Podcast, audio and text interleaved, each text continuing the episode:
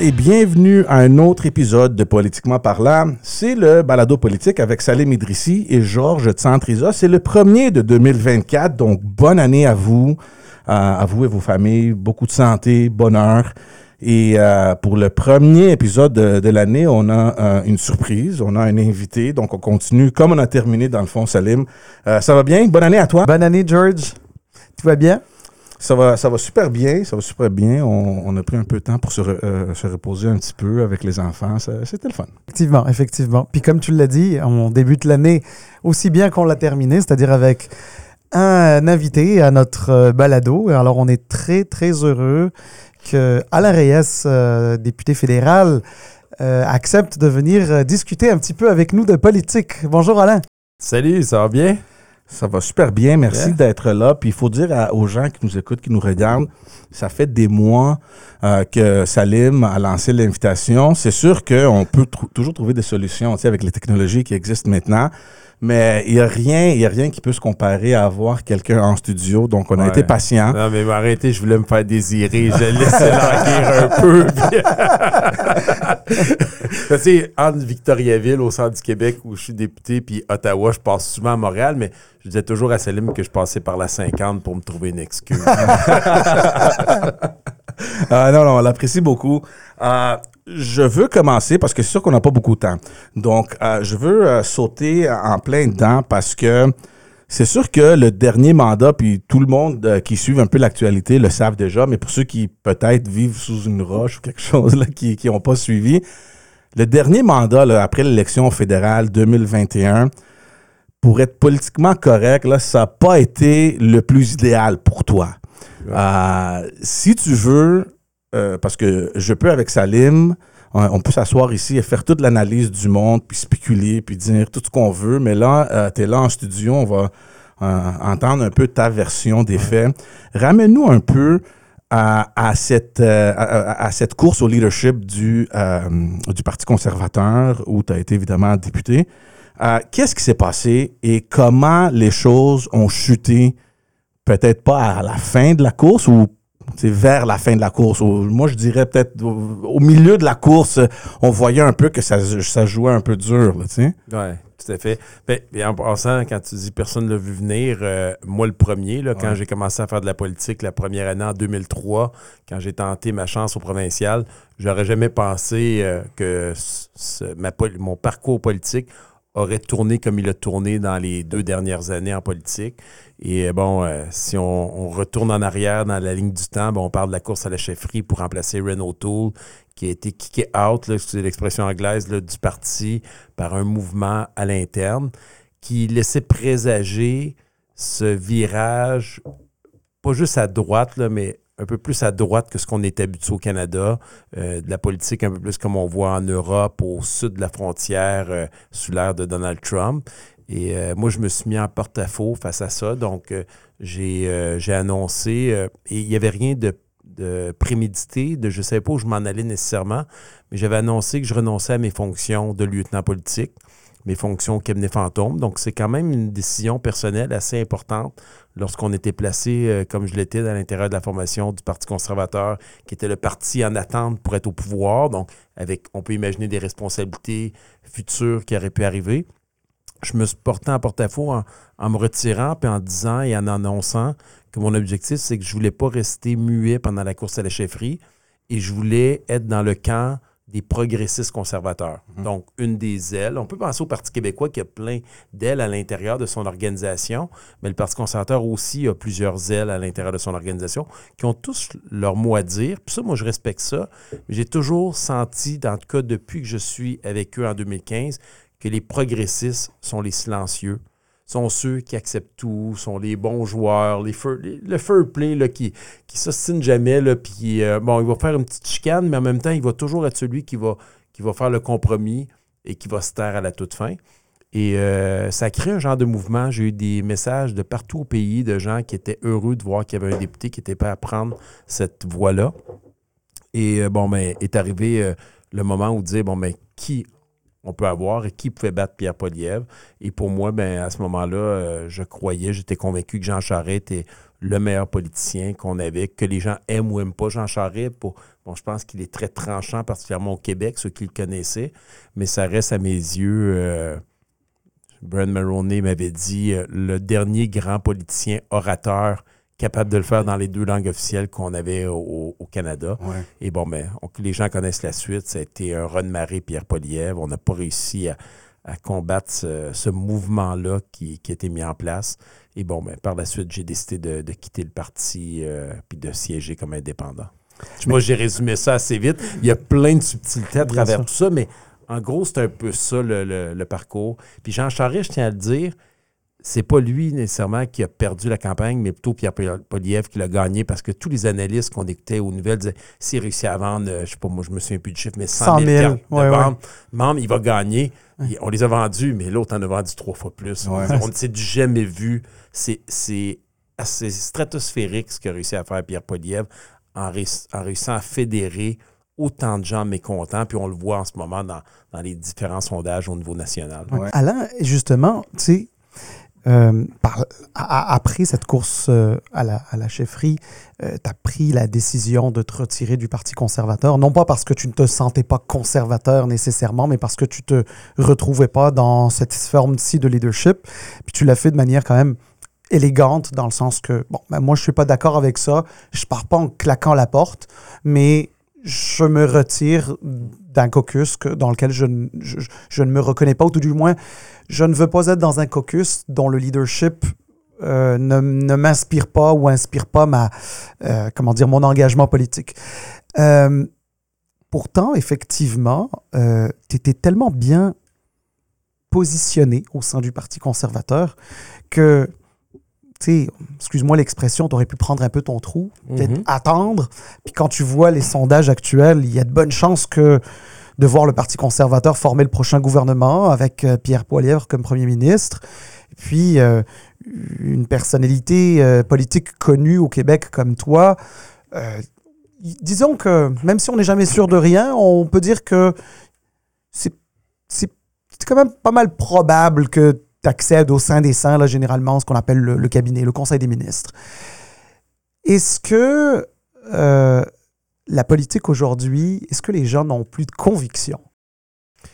C'est une bonne question, mais juste avant, je veux revenir à ce que tu dis, c'est important. Là. Un, je, suis, je ne suis pas parti aigri, en colère contre le parti. Tu as souligné là, quand tu disais, bon, ça a été fait de façon correcte, là. Mais euh, c'était un choix personnel. J'ai pas essayé de créer un mouvement. J'ai pas essayé d'embarquer du monde avec moi. Donc, je pense que c'est ça qui m'a permis de sortir la tête haute euh, de tout ça. Et je tiens à le dire, j'ai encore, encore ma carte conservatrice. Je me considère encore comme un progressiste conservateur. Dans la course, on a essayé de faire des catégories en disant si vous n'êtes pas conservateur comme l'image que Pierre Poliev a emmené, on n'était plus conservateur. Mm. Ça, je ne crois pas à ça. Je pense qu'il y a différents types de euh, conservatisme dans la politique. Alors, je me suis retiré pas nécessairement sur les idées qui étaient avancées, mais sur la façon de faire la politique. Moi, je ne me sentais plus bien. C'est dans ce mouvement-là de populisme avec des raccourcis intellectuels qu'on utilise, puis on pourrait prendre des sujets comme la taxe carbone, puis la décortiquer. Il y a un super texte qui est sorti dans la presse aujourd'hui, je ne me trompe pas, de Francis Veil, là, qui est euh, justement qui décortique cette vision de Pierre Poliev avec la taxe carbone, où on dirait que tous les mots du monde ont été créés par ça. Je ne dis pas que je suis pour une taxe contre une taxe, mais sa façon de nourrir le négativisme pour aller chercher des votes, j'avais plus goût de cautionner ça. J'ai fait, j'ai joué dans le film. Je m'en suis rendu compte encore plus quand je me suis retiré, puis c'est là. Fait que, des convictions. Mes confrères diraient euh, que mes anciens confrères qu'ils ont des convictions profondes, ils sont restés, puis j'aurais pu rester à l'intérieur. Puis en passant, je n'ai jamais regretté ma décision. Euh, puis je pense que c'était mal me connaître parce que c'est ce que je me suis fait dire par des gens à l'interne. Prends ton trou, longe les murs, laisse passer le temps, fais euh, amende honorable, dis euh, bonjour au Dieu Tout-Puissant qui est le nouveau chef. On sait comment les chefs sont puissants dans les partis politiques. Puis moi, j'aurais dit c'est mal me connaître parce que j'ai pas envie. Puis si j'avais, et je le dis là, avec toute l'honnêteté que je peux avoir, là, si j'avais eu la conviction à l'intérieur de moi que j'avais eu une chance de pouvoir influencer le nouveau chef, qui, était Pierre Poliev, et je dirais plutôt son entourage. Parce que je pense que la plus grande problématique n'est pas nécessairement le chef, mais souvent l'entourage proche de lui euh, qui, l'aide à prendre une décision. Je serais sûrement resté. Mais je, n'y croyais plus. Tandis qu'avant, j'avais des convictions plus environnementalistes à l'intérieur du Parti conservateur. J'avais des convictions plus, au niveau social, complètement en- à côté de ce qui était amené. Moi, la les questions de religion, les questions de pro-vie, pro-choix, laissons les gens tranquilles. Sortons de là dans la politique canadienne. Mais euh, bon, j'avais plus le sentiment que j'étais capable, donc j'ai quitté. Donc, je ne sais pas si c'est une question de conviction ou non.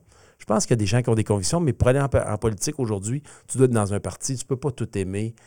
Ça. Je pense à Stephen Guilbeault, là, quand ils ont reculé sur la taxe carbone dans, dans les maritimes. J'ai écouté le, à, à Infoman devant Jean-René Dufort qui disait ton sac de- d'anguilles, là, de, de, de, de couleuvres, tu l'as tout passé. Là. Honnêtement, je me disais, euh, c'est ça, mais il, il a décidé, Steven, est-ce que c'est parce qu'il n'y a pas de conviction? Non, je pense qu'il a décidé de continuer à jouer là Ouais. parce qu'il pensait qu'il pouvait encore plus aider malgré Ouais. tout à l'intérieur de ce parti-là. Fait que je, je suis comme euh, ambivalent ouais. par rapport à cette question. Mais c'est certain que ça prend des convictions. Tu ne peux pas juste faire partie d'un parti sans avoir une base, un- une fondation quelque part. Puis euh, la raison de ton départ, évidemment, t'appartient. Puis je pense que tout le monde a compris que euh, tu sais, il y a eu quelque part un moment où il y avait plus de connexion possible.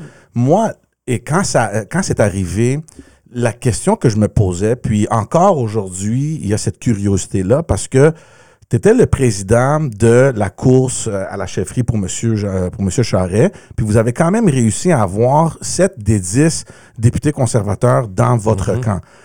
Et moi, ce qui m'a toujours dérangé, ça m'a toujours piqué la curiosité, les autres six, là, qui ont appuyé la candidature de Jean Charest, ils ont, ils, ils- ils ont rien dit. Et c'est correct parce que, tu sais, on a, on, a, on, a, on, a, on a vu des courses euh, au leadership, évidemment, au provincial, puis on sait que, tu sais, ça joue dur un peu la politique, là, tu sais, en arrière-scène. Mais le moment où le nouveau chef ou le nouvel chef est élu, bon, mais tout le monde se rassemble, puis, OK, bon, on avance tous ensemble. J'avais l'impression, durant cette course-là, que cette unité-là qu'on a le, euh, tu sais, on a l'habitude de voir suite aux, aux- aux courses, au, au leadership, n'allait pas nécessairement arriver. Je sais pas, j'avais ce feeling-là.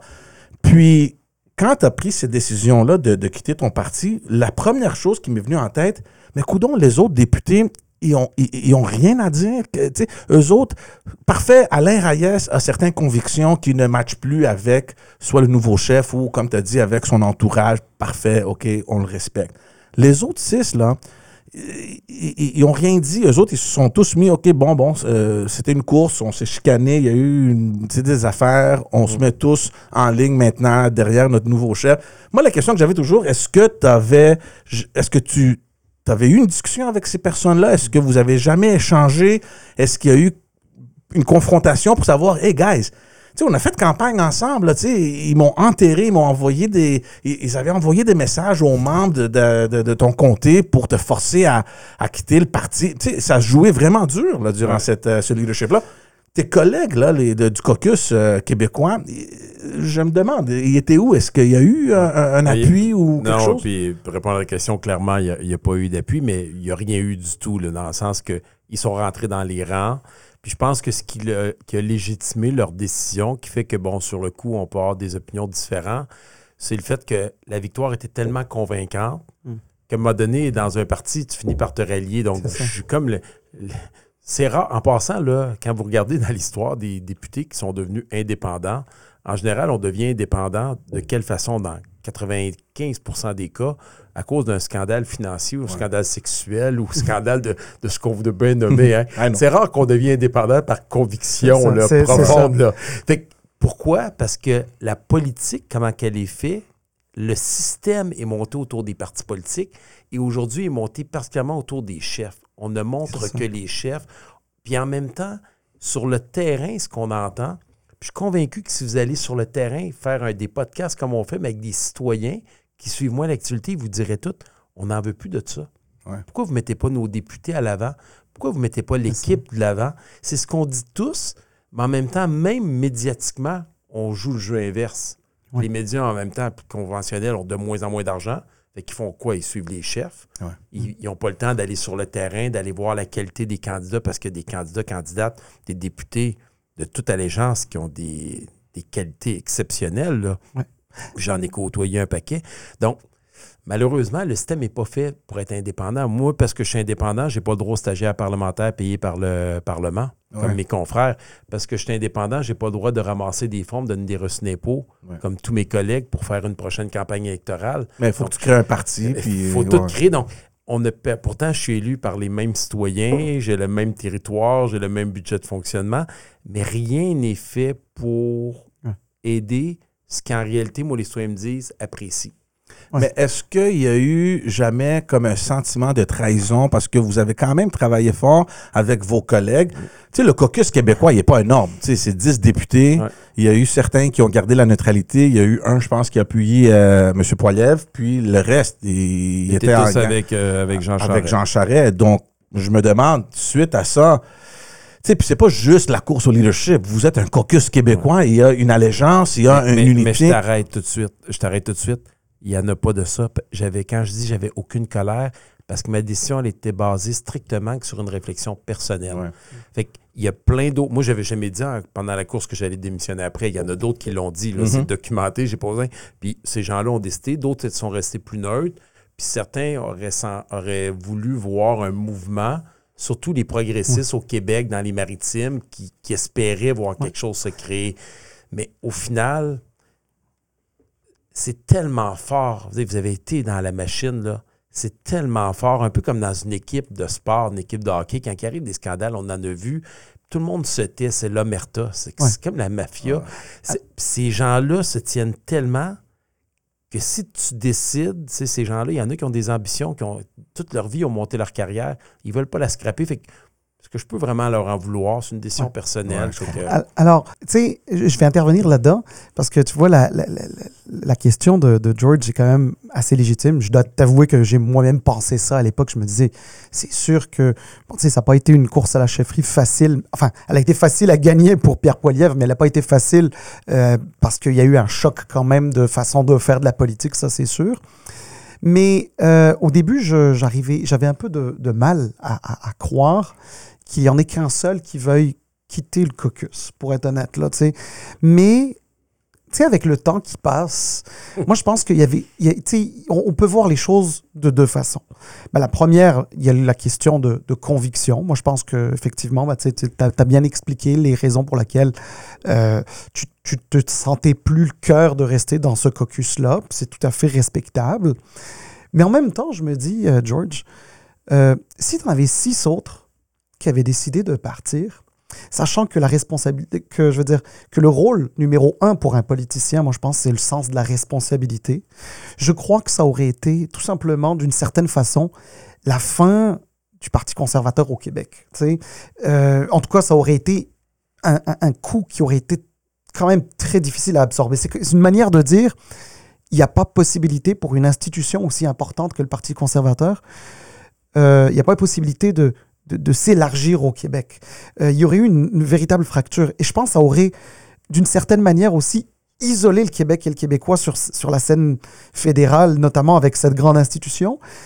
Et d'une certaine manière, même si certains avaient peut-être le goût de faire pareil qu'Alain, puis je parle, je le suppose, il n'y a personne qui m'a qui, qui m'a qui, qui m'a mis dans une quelconque... c'est clair qu'il y en a qui ont dû y penser après. Mais c'est sûr qu'il y en a, c'est sûr qu'il y en a qui ont pensé. Mais à un moment donné, euh, ben, outre l'intérêt personnel, euh, puis euh, ça, ça peut se comprendre jusqu'à un certain point. Là, on fera pas de philosophie aujourd'hui cet après-midi, là, mais mais, euh, mais, mais, mais, mais chose certaine, c'est que il y a aussi un sens de la responsabilité, puis certains ont dû se dire on ne peut pas faire ça. Mhm. Et, euh, et puis, puis, puis ça serait correct aussi. Vos sept prochains podcasts, vous invitez les, mes anciens collègues et vous leur posez la question. Et là, après ça, faites un résumé, ben, ça va être long. Là.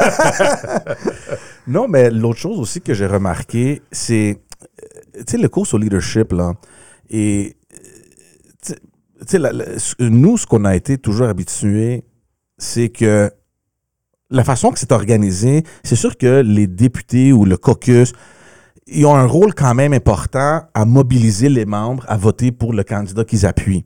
Et ce qu'on a vu à, à- à la course à la chefferie, surtout au Québec, c'est quelque chose que moi, j'ai jamais, j'ai jamais vu- venir et j'ai jamais pensé que ça serait possible parce que dans tous les comtés du Québec, M. Charest a gagné juste deux comtés, Euh, alors qu'il y six. avait.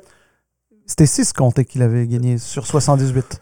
Je sais plus le nom, Ouais. mais c'était vraiment minime. Même chez nous, là, j'ai perdu. Là. Ouais, ouais. C'est, c'est, ouais. C'est 6 je pensais six que sur c'était- 78. OK, OK. Mais on- je suis d'accord avec toi. 6, c'est peu. Mais Et quand tu penses que les sept députés du parti, du caucus conservateur qui étaient là, ils auraient pu mobiliser les membres, tu t'attendais au moins les sept comtés, ces sept comtés-là, ils seraient quand même gagnants, tu comprends? Puis, c'est- c'était pas le cas. Donc, pour moi, dans ma tête, c'était comme, OK, on, on- on- on traverse une période Ah, où une vague. le vague. membership, là, euh, il est beaucoup plus fort que le contrôle que peut avoir un député sur son Tout à terrain. fait. Puis je vais, je vais te donner un parallèle assez facile pour tout le monde. Là. Il y a un mouvement qui s'est créé de citoyens insatisfaits pendant la pandémie, le convoi. Ouais. Puis le plus bel exemple qu'on peut faire comme parallèle, c'est Éric Duhem au Québec. Ouais. Éric Duhem, là, dans ma circonscription, là, je pense qu'il y a 3000 membres. Ouais. Ça n'y a pas donné de victoire à l'élection, puis ça n'a rien fait de plus, ça s'est pas traduit. Donc, il y avait un mouvement de masse de gens insatisfaits, un peu comme on a vécu euh, au sud de la frontière quand Donald Trump a gagné, où aucun analyste n'avait vu venir Ouais. cette victoire-là. Des gens qui sont, qui sont écœurés de l'élitisme, de la structure, des médias conventionnels, euh, de l'élitisme des, des grandes compagnies là, qui mettent leur nez partout pour contrôler les décisions. Puis ça, ces gens-là, ils ont trouvé un endroit où aller se parquer en prenant une carte de membre à 10 pour avoir un mot à dire. Est-ce que c'est viable, cependant? Est-ce que c'est quelque chose qui. ben, tu sais, on parle de l'exemple d'Éric Duhem. On a vu la vague durant la campagne de 2022.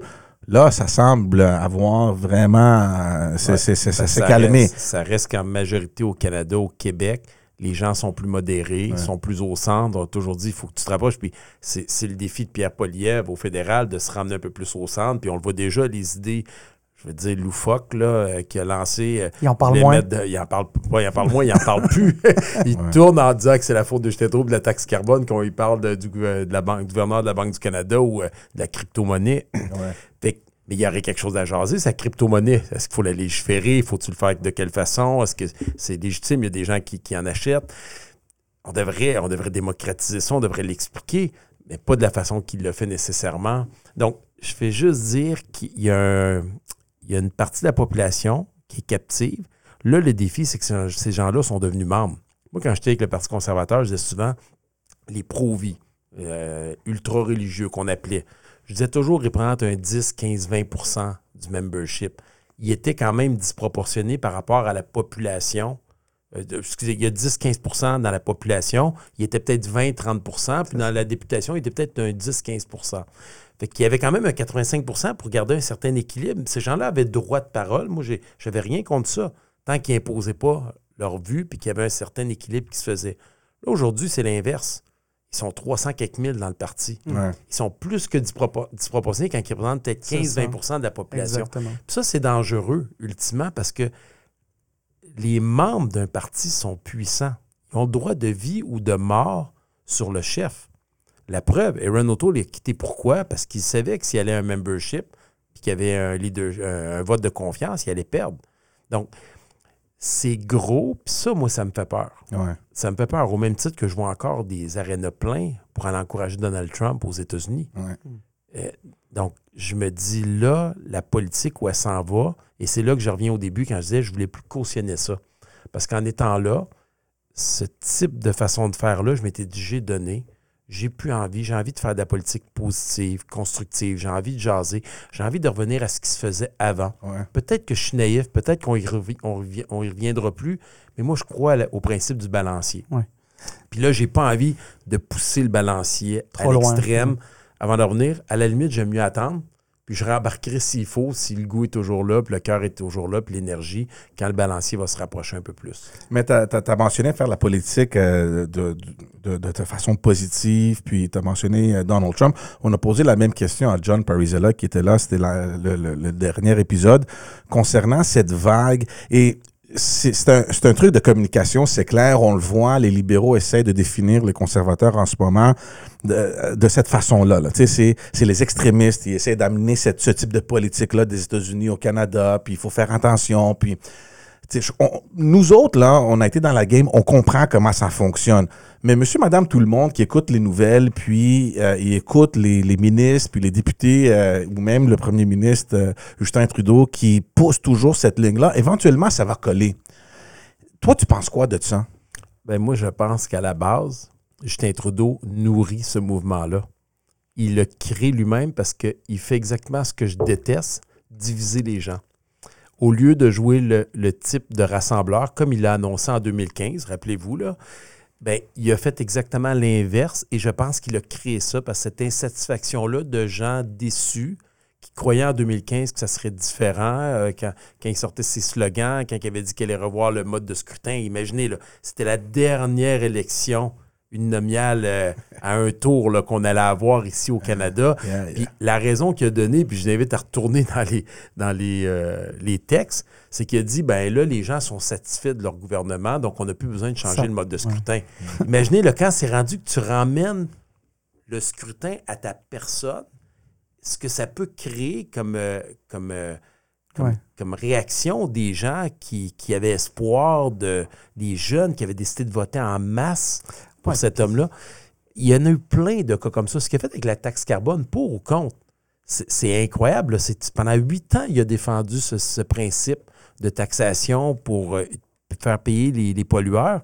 Puis là, à première, première, euh, premier moment où c'est plus tough dans les maritimes parce qu'il y a des gens qui, qui, qui chauffent au mazout, ben là, il décide de reculer. Et là, est-ce qu'on peut dire justement que le populisme, il peut être à la fois de droite comme de gauche? Parce que, Tout à fait. pa- pa- donc, et puis les populismes se nourrissent l'un de l'autre. Exactement. Puis euh, un autre bel exemple qu'on a eu, là, moi, que j'avais envie- j'avais envie de m'arracher les cheveux de la tête. Dernière campagne partielle euh, dans Jean Talon euh, au provincial, Ouais. où Gabriel Nadeau-Dubois, qui arrête pas de parler contre les, les grands joueurs euh, du numérique, là, les Google, euh, Facebook de ce monde. Ils veulent euh, ils- le mouvement la pub- sur la publicité, on met plus de publicité. Mais pendant la, la campagne, ben, ils décident de dire ben non, on n'a pas le choix, il faut parler au monde. On va dire, sont où tes convictions? T'es, t'es prêt à aller jusqu'à où pour acheter des votes? Puis ça, là, ça, ça me, ça me tue. Puis sur le terrain, ce que les gens me disent, c'est qu'ils veulent des politiciens qui sont intègres, qui sont cohérents, qui sont imputables. Pas un politicien de l'autre côté qui s'excuse tout le temps. Non plus, là, ils veulent pas un pleurnichard. Là. Fait on peut-tu revenir à ça? Ouais. On peut-tu avoir des gens? Puis là, en ce moment, je pense que on n'a plus de ce type de politicien-là charismatique et intelligent. Ouais. Je pense que c'est ça qui nous manque et je suis convaincu que la journée qu'on va le trouver, s'il y en a un qui a le courage de se lancer dans l'arène, puis Dieu sait que c'est pas facile Ouais. avec les attaques, les réseaux sociaux, puisque ça euh, ça l'emmène, puis Dieu sait, je le sais, moi je pensais que j'étais immunisé contre ça, puis je me suis rendu compte que même moi ça m'affectait. là. Je pense que les gens vont aller vont embarquer rapidement avec cet individu-là, s'il devait se présenter. Alain, euh, on a parlé beaucoup du passé. Euh, si on essayait de se tourner un petit peu vers euh, l'avenir, un, avenir proche, là, tu sais. Ouais. on est euh, donc début 2024. Euh, c'est toujours le même gouvernement minoritaire depuis euh, 2021, depuis l'élection de 2021. Euh, bon, il y a l'appui du NPD euh, au gouvernement libéral qui fait en sorte que, en théorie, en théorie, euh, le gouvernement pourrait quasiment aller jusqu'à la fin de, de- de- de- 2025. 2020 pas- 2025, donc jusqu'à la fin du mandat, dans le fond, euh, du mandat euh, régulier. Euh, il reste que c'est un gouvernement minoritaire, donc il suffit que l'appui du NPD saute pour qu'il y ait des élections. Toi, tu es député, indépendant certes maintenant, mais député, tu croises du monde dans les corridors, tu jases avec du monde, tu fais tes analyses, il y a des journalistes avec qui tu parles, euh, qui, cherchent à te parler aussi. Qu'est-ce que tu penses? Penses-tu qu'il va y avoir des élections en 2024? Ben, un, je pense que tout le monde à qui j'ai parlé dans les trois derniers mois sont convaincus qu'on va aller au bout du mandat ou presque. En tout cas, clairement, ce ne sera pas en 2024. Mais moi, s'il y a quelque chose que j'ai appris, puis quand j'ai été lieutenant, j'étais dans l'organisation, on, on devait se préparer à tout moment pour qu'il y ait une élection, puis à chaque fois, on faisait des, toutes sortes d'analyses. Puis à un moment donné, je me rappelle, euh, mon adjoint dans le temps, Antoine Tardy, il m'avait dit, à chaque fois qu'on essaie de prévoir ce qu'allait faire Justin Trudeau, il a toujours fait l'inverse. Tout le temps. Fait que là, si je me fie à tout ce que tout le monde me dit, on s'en va à une élection en 2024. sincèrement. Fait que, honnêtement, il n'y a aucun signe qui nous laisse croire. Puis sincèrement, toutes les personnes que j'ai parlé, il n'y a personne. Puis on le voit, il n'y a pas de nomination non plus. Les gens ne se pressent pas. Les sondages ne donnent aucune chance à Justin Trudeau de gouverner euh, après une prochaine élection. Puis on parle même d'un gouvernement majoritaire conservateur potentiellement. J'y crois moins, ça, euh, cependant. Euh, On va revenir à ça. Oui, je pense que clairement, on, on- ça, tout ce qui monte redescend. Hein? Et Ça, on Ouais. apprend vite en politique. On ne veut pas monter trop vite, tous les Ouais. stratèges et tout ça. Donc, j'y crois pas vraiment à cause de, ce- de ce, que je, ce que je vous dis. De l'autre côté, moi, je fais partie de ceux qui pensaient qu'on serait en élection dès le prochain budget. Oui, moi aussi. Euh, j'arrive pas à concevoir qu'est-ce que Justin Trudeau a gagné à attendre. C'est drôle, en m'en venant, j'étais avec mes amis qui sont pas trop politisés puis qui me posaient des questions là-dessus. Puis ils me disaient, ouais, mais ça ne donne rien d'aller en élection. Je dis, ça lui donne quoi d'aller en élection de toute façon dans deux ans? On s'entend que même s'il gagnait Justin Trudeau, il va quitter en courant du prochain mandat. Il ne peut pas gagner majoritaire. là. Je pense qu'il n'y a personne sur la Terre qui peut, au Canada, qui peut penser ça. Donc, il va gagner, puis il va dans un gouvernement minoritaire encore. Il va devoir quitter après un an ou deux. On va dire, gagner juste pour faire un an ou deux. On va dire, qu'est-ce qui est. euh, De retourner encore dans l'arène qui est là? S'il veut quitter, ben il faut qu'il décide, ou bien il quitte rapidement pour laisser le temps à quelqu'un de se préparer. Donc, ça devrait être au printemps. Ou, moi, je pense qu'il avoir qu'une élection, puis il l'essaye tout de suite parce qu'il a le goût de l'essayer. là. Fait que, c'est- je, je vois rien dans ma tête de rationnel. Mais là, je reviens à ce que j'ai dit tantôt. Chaque fois que j'essaie de penser de façon rationnelle comme Justin Trudeau, je me suis toujours trompé. Alors, effectivement. Mais alors, justement, euh, écoute, si, si on se fie aux sondages, hein, les sondages, ça reste des sondages, mais si on se fie aux sondages, Pierre Poilièvre et le Parti conservateur devraient remporter la prochaine élection. Ouais, Regarde, on, est, on est dans l'hypothétique, hein, n'est-ce pas? Mais on restons dans l'hypothétique. Euh, Est-ce que, penses-tu que Pierre Poilièvre serait en mesure de faire un meilleur score au Québec que ce qu'on a pu voir avec les conservateurs depuis la fusion? hein? Parce que, juste pour rappel pour nos, nos auditeurs, mais depuis 2003, depuis la fusion, euh, au Québec, là, des, des- je pense que le maximum, le, le plus grand 12. nombre, c'était 12, n'est-ce 12. pas? Et même, et même lorsque euh, Stephen Harper avait gagné euh, l'élection majoritaire en 2011, il n'y avait que 10 députés. Cinq députés. Cinq députés. Cinq Ah ben, c'est pire encore. Donc, Cinq. dans le fond, dans le fond, c'est la démonstration qu'on peut, au Canada, gagner un gouvernement majoritaire sans le Québec. Je pense que c'est probablement la première fois, ou la seule fois, à tout, à tout le moins, de- dans, dans l'histoire du pays. Est-ce que... Est-ce qu'on est dans un cas de figure similaire où les conservateurs vont devoir faire campagne pour gagner leur, majorité sans le Québec?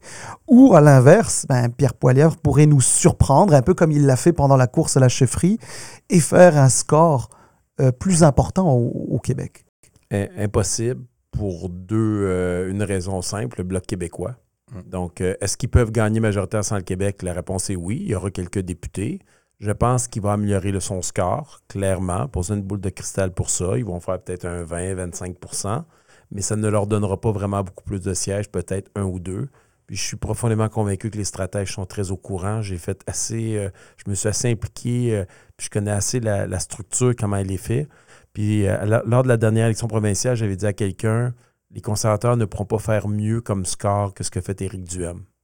Mm. Puis on- même quand vous regardez les commentaires des, des gens qui ne se nomment pas dans les médias, les, les supposément proches qui n'ont pas le droit d'être nommés, vous regardez comment ils ont crucifié Éric Girard, presque Oui. tous les ministres de la CAQ, et- et comment ils sont proches d'Éric Duhem parce qu'ils veulent avoir cette base-là qui leur assure un 15 à 18% de voteurs au Québec. C'est des gens qui sont mobilisés, qui leur assurent de maintenir leur circonscription de députés. Je pense que leur objectif la prochaine élection au Québec, ça va être de gagner ma circonscription euh, lorsque je vais quitter, où il y a une base quand même conservatrice.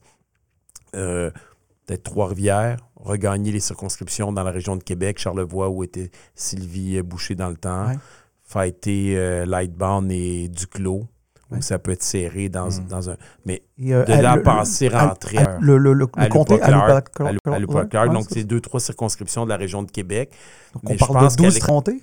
Oui, oublie ça. Sinon, le reste, l'Est du Québec, avec le redécoupage, ça va être euh, le bloc. Puis euh, le nord de Montréal, ça va être, euh, ça va être euh, le bloc québécois aussi. Là. Toute la rive, la rive nord, rive sud. Donc un bloc québécois plus, euh, comment dire, plus fort encore qu'actuellement?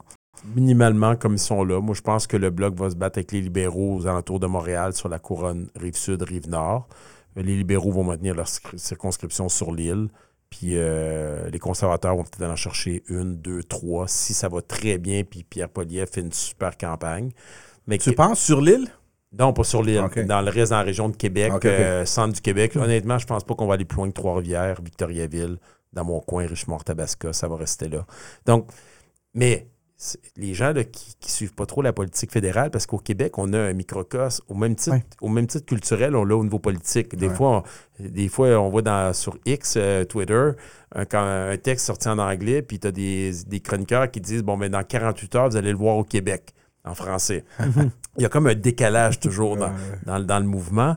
Et euh, juste dans le Grand Toronto, il y a presque autant de circonscriptions que dans l'ensemble du Québec. C'est ça. Les conservateurs en avaient presque aucune. Et là, les gens qui ne le croient pas, mais c'est vrai, là, puis j'ai parlé à assez de monde dans la grande région de Toronto, Pierre Poliev est ancré. Il est en Mhm. train de prendre des votes chez des syndiqués, des travailleurs, chez les immigrants. Des communautés culturelles, ben oui. Des Ben oui. culturels. Donc, il est en train de faire une grosse razzia dans les maritimes, en Colombie-Britannique, euh, Manitoba, Saskatchewan, euh, Alberta, naturellement. Ça va être une razzia conservatrice en région, dans- en Ontario aussi. Donc, il, il manque pas grand-chose pour eux pour avoir un gouvernement, même pas un gouvernement minoritaire, un gouvernement majoritaire. Et au Québec, la démonstration est faite. Avec euh, une dizaine de députés, euh, c'est suffisant pour eux. Puis ils ont une voix, puis si les députés sont forts, bien, il va falloir qu'ils trouvent une façon de se faire entendre. C'est ça qui est dangereux pour la voix du Québec en ce moment. Euh, Ça va être tout un travail des députés qui sont là après la prochaine élection, s'ils sont au pouvoir, pour faire entendre la, la vision des Québécois et des Québécoises, puis leur façon de voir les choses dans l'intérieur du Canada. Je veux juste retourner un peu en arrière parce que euh, ton, ton parcours en politique, il date pas d'hier. Donc, euh, c'est quand même. euh, ça fait un bout. Là. Puis je sais que tu vas, tu vas nous dire que. Tu sais, je. je je, je reviendrai pas en arrière. Les choix que, que j'ai faits, c'est les choix que j'ai toujours voulu faire. Mais je veux quand même, parce que je regardais hier, tu t'es présenté en 2003 avec l'ADQ, avec Mario Dumont, euh, dans le même comté, puis tu n'as pas perdu par beaucoup, là. On parle de 3% Et l'élection juste après celle-là, en, en 2007, ben, l'ADQ a gagné euh, ce comté-là. Euh, évidemment, les libéraux sont revenus encore en 2008, mais la, la prochaine élection de 2012 jusqu'à aujourd'hui, ben, c'est l'ADQ ou la CAQ. L'ADQ, euh, ils sont rentrés dans, dans, dans la CAQ. Et je me demandais, tu sais, si tu te représentais, tu sais, à l'époque, tu as dit, OK, bon, j'ai pas, perdu- j'ai j'ai pas gagné en 2003, mais je vais rester, je vais, à- je vais aller faire une autre élection euh, tu sais, dans les quatre prochaines années. Puis c'était avant que tu te présentes comme maire de Victoriaville. Il y avait toujours une fenêtre. C'est pas comme si tu avais une, des responsabilités comme maire pour te retenir. Là, tu es là, en train de brasser bien des affaires de mon passé. Je suis pas sûr que j'ai envie d'aller là. Non, mais je me demandais, tu sais, euh, on, on, I don't know, tu sais, euh, c'est sûr que euh, il y, a- il y a personne en politique qui va dire ah oui, je regrette ce choix-là, j'aurais dû peut-être rester à- au provincial. Mais on regarde la façon que les choses ont évolué, puis c'est ça qu'on dit toujours. On dit, sait jamais comment la politique va tourner, mais les chances quand même étaient là pour toi euh, au provincial. Est-ce qu'il y a des fois ou des jours que tu te dis ouais peut-être en- à la- au provincial, peut-être ça serait mieux ou peut-être ça serait différent ou je sais pas. Ça Là. va prendre un autre podcast pour vous expliquer toute la ligne du temps, mais grosso modo, un, c'est vrai que je te dis ce que, ce que tu pensais que j'allais dire. Je n'ai jamais eu de regrets dans ma vie, que ce soit en politique, dans ma vie personnelle ou professionnelle en général. C'est sincère là, ce que je dis là, parce qu'en réalité, je suis ce que je suis par les choix que j'ai faits. Mhm. Est-ce que j'ai toujours fait les bons choix? J'avais à reculer. Ben, euh, il y, a- il y a une question de timing en politique. hein. Euh, Je regarde les gens quand je suis rentré en 2015, les conservateurs, euh, ils étaient premiers d'un sondage. Tout le monde on pensait que Stephen Harper, Justin Trudeau était troisième. Personne n'a pensé une seule seconde qu'il allait gagner. Puis il a Ouais. fait une des plus grosses victoires. Puis des gens qui sont rentrés, je pense à Diane Le Boutillier, comme moi, nouvelle, Marc-Claude Bibeau, euh, dans la région de Sherbrooke, sont ministres depuis ce temps-là. Puis moi, j'étais à l'opposition, puis aujourd'hui, je suis indépendant. Fait que, des fois, il y a une question de timing dans le temps. Mais quand on revient après la défaite en 2003, quand je me suis présenté, tout le monde m'a traité de fou. La DQ, quand j'ai commencé à m'impliquer avec eux, la montée n'était pas. Moi, j'ai vécu la montée puis j'ai vécu la descente euh, de- du mouvement de la DQ. Mais après, je vous rappelle qu'ils sont tombés dans le, dans le bas fond. Là. Ils étaient à 10-12% lorsque l'élection avait été redéclenchée. En 2008, Après, là. en 2008. Oh, ouais. Puis moi, je me rappelle, je vous le dis, là, comme c'était hier, Mario Dumont pourrait vous le confirmer, il m'a appelé en personne. Parce que j'avais pas démissionné de mon implication. J'étais devenu président de la commission politique. J'étais impliqué dans l'organisation. J'étais président de mon association, de ma région. Puis je continuais à bûcher pour la DQ. Et Mario Dumont m'appelle, c'était la veille du déclenchement. Il dit Alain, j'ai besoin de toi, je le sens sur le terrain. Puis là, je dis à Mario, euh, je vous rappelle, j'ai 33, 34 ans. Là. Moi, j'étais au début de ma carrière professionnelle. Je une promotion comme directeur d'une des plus grosses polyvalentes. Puis il a fallu que je donne ma parole à ma boss, quand m'a, la directrice générale, dire Là, il dit, j'ai besoin d'un break. Si je te donne ce poste-là, et que tu t'en vas à première, première élection, parce que je sais que tu traites politique, j'ai besoin d'un break de 4-5 ans. Puis j'avais donné ma parole. Ouais. Puis Mario m'appelle comme c'était hier. Puis comme c'était hier, je vous le dis, il m'appelle, il dit Alain, je le sens. Sur le terrain, Mario il avait le flair pour ça. Ben il, oui. il sentait, il allait voir les gens. Mais il a toujours, d'ailleurs. Fait. Puis le soir de l'élection, j'étais dans la salle. C'est moi qui ai trouvé le candidat chez nous. C'est moi qui ai trouvé les bénévoles, qui, qui a aidé à ramasser l'argent. Puis là, on a vu, honnêtement, pendant quelques minutes, il était au gouvernement. là. C'était presque épeurant. Là. Même, d'après moi, Mario Dumont, s'il était honnête puis il était ici, il dirait Je suis pas sûr que je voulais gagner vraiment. là, parce que les gens qui avaient ramassé, il n'a pas fait du recrutement avec des. sans rien enlever. C'est des gens qui avaient du cœur, qui étaient ça. travaillants, mais qui n'avaient pas la qualité de ce qu'on voit, de ce qu'on s'attend d'un parti qui va être au pouvoir Ouais, demain matin. Ben, Ce que Justin Trudeau a vécu au début, là, c'était Ouais. dur, Justin Trudeau, Ben les oui. premières années ouais, avec Ben ses oui. ministres, là, en termes de qualité, de profondeur. Pas parce que ce pas des gens intelligents, mais des gens qui n'avaient jamais eu des rôles de gestionnaire, qui ont dû apprendre le travail, puis qui surtout n'étaient même pas des politiciens Ouais. au, départ. Mais Donc, euh, c'était des choix comme ça. Euh, puis, on peut revenir à aujourd'hui. Si j'étais resté et j'avais avalé les couleuvres comme on m'a tous dit de faire, et tout stratège comme vous m'aurait dit de faire si vous m'aviez parlé, ben là, je serais en train de jubiler avec ma gang, puis euh, mes anciens confrères te diraient, gars, ouais, tu te magasinerais des ministères. peu, là, tu, serais, tu serais avec nous autres, puis ça irait bien, là, tu serais heureux, tu pourrais nous aider à faire augmenter la notoriété des conservateurs au Québec, mais Alors la question, euh, la question de George justement nous, a, nous- amène un petit peu en politique provinciale. On n'a plus beaucoup de temps, mais on voulait Mm. au moins aborder cette question euh, un petit peu avec toi avant peut-être de, de- de conclure. Euh, en ce moment, on, la coalition Avenir euh, Québec qui est super bien implantée. 89 députés, 90 aux dernières élections, mais Mhm. évidemment, il y a eu euh, Jean Talon qu'ils qu'ils ont perdu. Euh, on voit, et d'ailleurs, ça a été dit, je pense, au bye-bye euh, de, de fin d'année, hein, mais tu sais, ouais, ça a été tough pour eux. Ouais, ça a bye été- bye. ça a Martin été, Matt et la CAQ, là, ça a été, ouais, ça a été, ça a été tough pour eux. Puis, euh, ben, M. Legault a aussi, hein, d'une certaine manière, exprimé le fait que ben, quand, je- quand on voit les autres partis, Ouais. on, on est rassuré parce Ouais. que c'est ce qui nous permet, dans, dans le fond, d'être euh, d'être encore là. Est-ce que le Québec mérite plus de partis politiques capables de gagner les élections? Parce qu'en ce moment-là, Ouais. tout le monde a l'impression qu'il y a un seul parti politique capable de gagner des élections. Je pense qu'on peut faire le parallèle comme en économie, en affaires. Moi, j'ai toujours dit, on veut une saine compétition. Plus il y a de gens forts, plus ça élève le niveau, plus on a du choix, on a de la qualité, puis plus le citoyen en sort gagnant. Ben moi, je pense en politique, c'est la même chose. On aurait tout intérêt, nonobstant les, les partis politiques, plus on aura d'individus forts à l'intérieur de ces organisations-là, plus on aura un choix intéressant.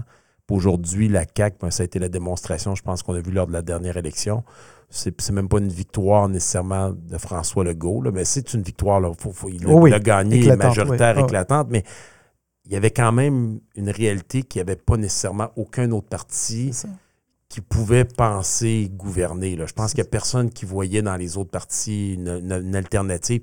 Individuellement, par circonscription, par région, on pouvait voir des choses, mais globalement, je pense que... Puis ça, c'est assez spécial, hein, parce que notre mode de scrutin, chacun vote individuellement, mais quand on regarde le résultat global, en général, ça représente bien l'opinion générale des gens. Ouais. Puis pourtant, il y a des disparités au Québec, régionalement, puis au Canada, c'est encore plus grand.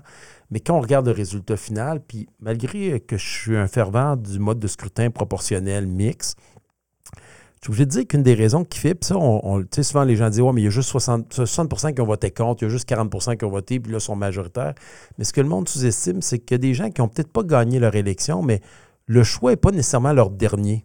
C'est ça. Ils s'en accommodent bien. Là. Il, y a, il, y a, oui, 40% de gens qui ont voté pour la CAQ, mais il y en avait peut-être un autre 20-25 qui c'était leur deuxième choix. Puis ça avait été un mode euh, préférentiel, ça aurait fini avec le même résultat, grosso modo.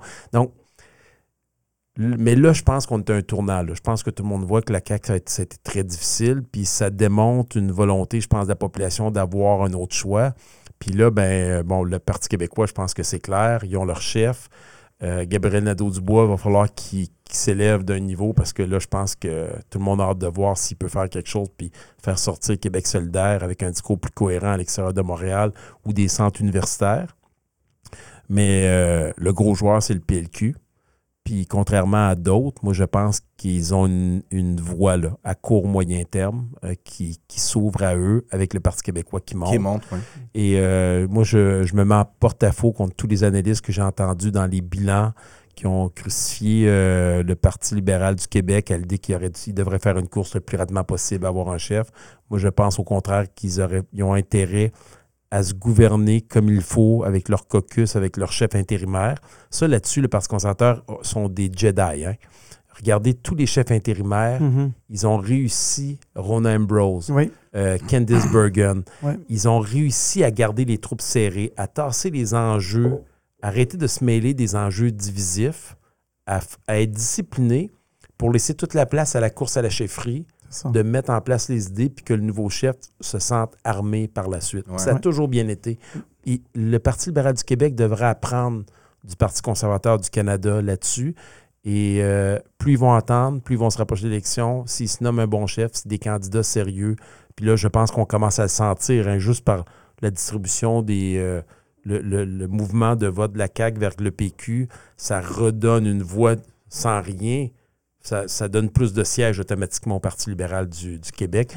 Donc, je pense quelqu'un solide, je reviens à la base tantôt, charismatique, euh, avec un discours intelligent, cohérent, je pense, pourrait faire relever ce parti-là, puis qui est capable de se détacher avec intelligence du passé en prenant les bons coups de ce parti-là, mais en même temps en l'emmenant en 2024, 2025, 2026 dans, dans le futur. Est-ce que ton téléphone sonne?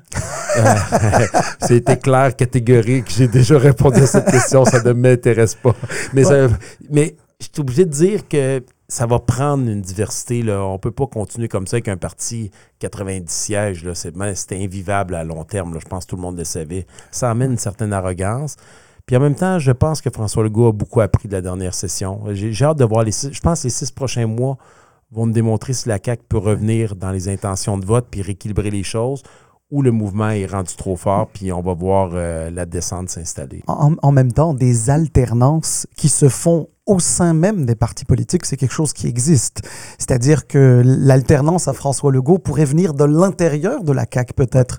Ou est-ce que c'est euh, est-ce que c'est euh, peut-être le, vieux, le vœu pieux de certains peut-être? Oui, je pense que c'est le plus, mais ça va être le défi de François Legault puis de la CAQ parce que pour plusieurs, la CAQ, c'est François Legault. C'est lui qui l'a construit. Il a, il a dirigé euh, avec euh, une main de fer, beaucoup d'aplomb. Il a géré la pandémie, il a été surexposé. Ça, c'est un des éléments, je pense, qui joue contre lui euh, présentement. Et moi, j'ai hâte de voir surtout ces, ces ministres solides, est-ce qu'ils vont se représenter? Parce que la plupart qui sont là, quand les gens qui suivent la politique savent, un, regardent l'historique, les Dubé, Fitzgibbon, Éric Girard sont tous rentrés ensemble. Tu as presque l'impression qu'il y a un deal à un moment donné entre eux autres dans un, un, moment, là, dans un resto ou quelque part, là, on y va, puis il faut créer un mouvement. Si ces gens-là décident de, de lâcher, il y a des bonnes candidatures pour prendre la place de François Legault à l'intérieur du parti, mais est-ce qu'ils auront Hmm. le réseau de contacts, la notoriété pour aller chercher rapidement des grosses pointures, pour laisser une crédibilité pour gouverner, ou un autre parti va réussir à le faire? Mais surtout, nous, nous euh, ce qu'on discute souvent avec euh, Salim, c'est l'après François Legault dans une période où le PQ, comme tu as dit, semble reprendre un peu euh, ce momentum avec des questions de souveraineté, etc. Puis on, il faut pas oublier que la CAQ ben il y a des péquistes là-dedans, et, et on ne sait pas encore aujourd'hui ils sont où et quelle position ils vont prendre. Et je sais que François Legault c'est un maître là-dedans, là, d'éviter toute cette question-là. Il peut pas faire autrement là. Moi, la curiosité en, en termes de quelqu'un qui, suit, puis le, le backstage, c'est de savoir si ça devient le point principal. La souveraineté, vous en pensez quoi? Est-ce que vous votez oui ou non à un prochain référendum? Le caucus de la CAQ, là, pas trop sûr s'il y a une unité là-dedans. là. Non, non, mais c'est clair qu'il n'y en aura pas. Puis, la moi, je, je vous fais un parallèle avec Yves-François Blanchet. On n'en parle pas beaucoup, mais il est excellent à Ottawa. là. ben oui. Moi qui ai toujours pensé, qui ai toujours verbalisé que le Bloc nuisait aux intérêts du Québec à Ottawa, je suis obligé de dire aujourd'hui qu'il qu'il est performant. Ben oui, nous, on l'a connu, sont on l'a toujours- connu à Québec. euh, C'est un. Puis ouais, ouais. Yves-François Blanchet, quand il- imaginez, retournant en arrière, on oublie le Martine Ouellette qui était là, comment elle Oh. a détruit ce parti-là. Tout le monde pensait qu'il était mort, un peu comme Ben le oui. PQ. Puis François Blanchet, ce qu'il disait, c'est si seulement les- on réussit à, à redonner confiance aux souverainistes. Puis lui, il disait très franchement, il dit on oublie le 50 de, de Québécois qui sont souverainistes, juste 30 Ça, on s'entend tous qu'il y en a, au- il va dire, les plus négatifs 30, vont ouais. dire 25 Ouais, c'est ça. les plus positifs, 35-40. Et On va en prendre 30. Si les 30 votent ensemble, c'est sûr qu'on redevient une puissance au, au C'est Québec. ça. Je me mets maintenant dans la peau de Paul Saint-Pierre Plamondon, qui doit avoir comme gourou plus Gilles Duceppe, mais François Blanchet, d'après moi, comme meilleur ami. Puis il doit l'écouter parce que François Blanchet, je vous confirme qu'il est très puissant dans le mouvement souverainiste au Québec. C'est pas mal lui qui dirige tout, d'après moi. Il a gagné la notoriété. Il est sympathique. Tout le monde a goût d'aller prendre une bière avec lui. Je l'écoutais Infoman parler avec. Tu sais, il relaxe, un peu comme Pierre Poliev. Là. Euh, il est cohérent dans son discours. Euh, il, ti- il tient son bout. Il est parti de rien. On aime ça, les, les underground, les Mhm, gens qui arrivent d'en arrière. S'il fait juste. Puis là, tout le monde dit ah, il va nous parler de souveraineté, savoir dire. Non, moi, je pense qu'honnêtement, s'il veut remonter, il fait la bonne chose. Ouais. Si on parle en termes d'analyse politique, s'il il redonne confiance, espoir à son 30% de souverainisme, puis il laisse les autres se, de- se- se battre, il va gagner beaucoup, beaucoup, Ouais. beaucoup de sièges. Et là, ça va être la voix du PLQ qui peut rentrer avec un bon chef. Ben, il reste euh, au PLQ de le trouver. Ouais. Et là, beaucoup de podcasts d'ici. c'est ça, il va y avoir pas y mal de podcasts. Euh, Alain, euh, on a pris beaucoup de ton temps. Euh, merci, merci. Premièrement, d'avoir fait le chemin. Euh, je sais qu'il n'y a rien d'autre. C'est juste à cause de ça que qu'Alain. Il n'y a rien d'autre qui se Ah, passe. mais la réalité, c'est que j'ai une soirée avec mes chums, mes boys, ma soirée à duel en même temps. Mais, mais je serais venu, hein. Là, je pense que Salim était rendu au bout, là. J'ai pas oui. Là, on, on aurait été encore plus patient, donc il n'y a pas de problème. On l'apprécie vraiment, puis euh, on te souhaite évidemment tout le meilleur pour la suite des choses. Euh, je sais que tu as annoncé que tu vas tourner la page après ce mandat-là, donc euh, on reste toujours avec cette curiosité de voir comment tu vas évoluer dans le, dans le futur. Mais merci, merci beaucoup d'être venu. euh, C'est grandement apprécié. Euh, Salim? Ben écoute, euh, voilà. Ben, merci Alain et euh, bonne année euh, 2024. Les meilleurs Merci. vœux à toi, ta famille, tes proches. Et voilà. Merci beaucoup tout le monde. Euh, N'oubliez pas, allez nous suivre sur tous les réseaux sociaux. On est littéralement partout. Allez vous abonner sur euh, notre euh, chaîne YouTube. On apprécie beaucoup l'appui. On voit les chiffres monter, puis ça, ça, ça fait chaud au cœur. Merci beaucoup pour tout l'appui, les commentaires. Et suivez Alain. Si jamais vous le suivez pas, ben son parcours en politique peut-être aura terminé, mais il y a certainement d'autres choses plus intéressantes euh, qui restent à venir. Merci encore une fois, Alain. Ça fait plaisir, puis euh, bonne année à tout le monde, puis merci pour l'invitation. C'était très agréable. Merci. Plaisir. Ciao tout le monde. À bientôt.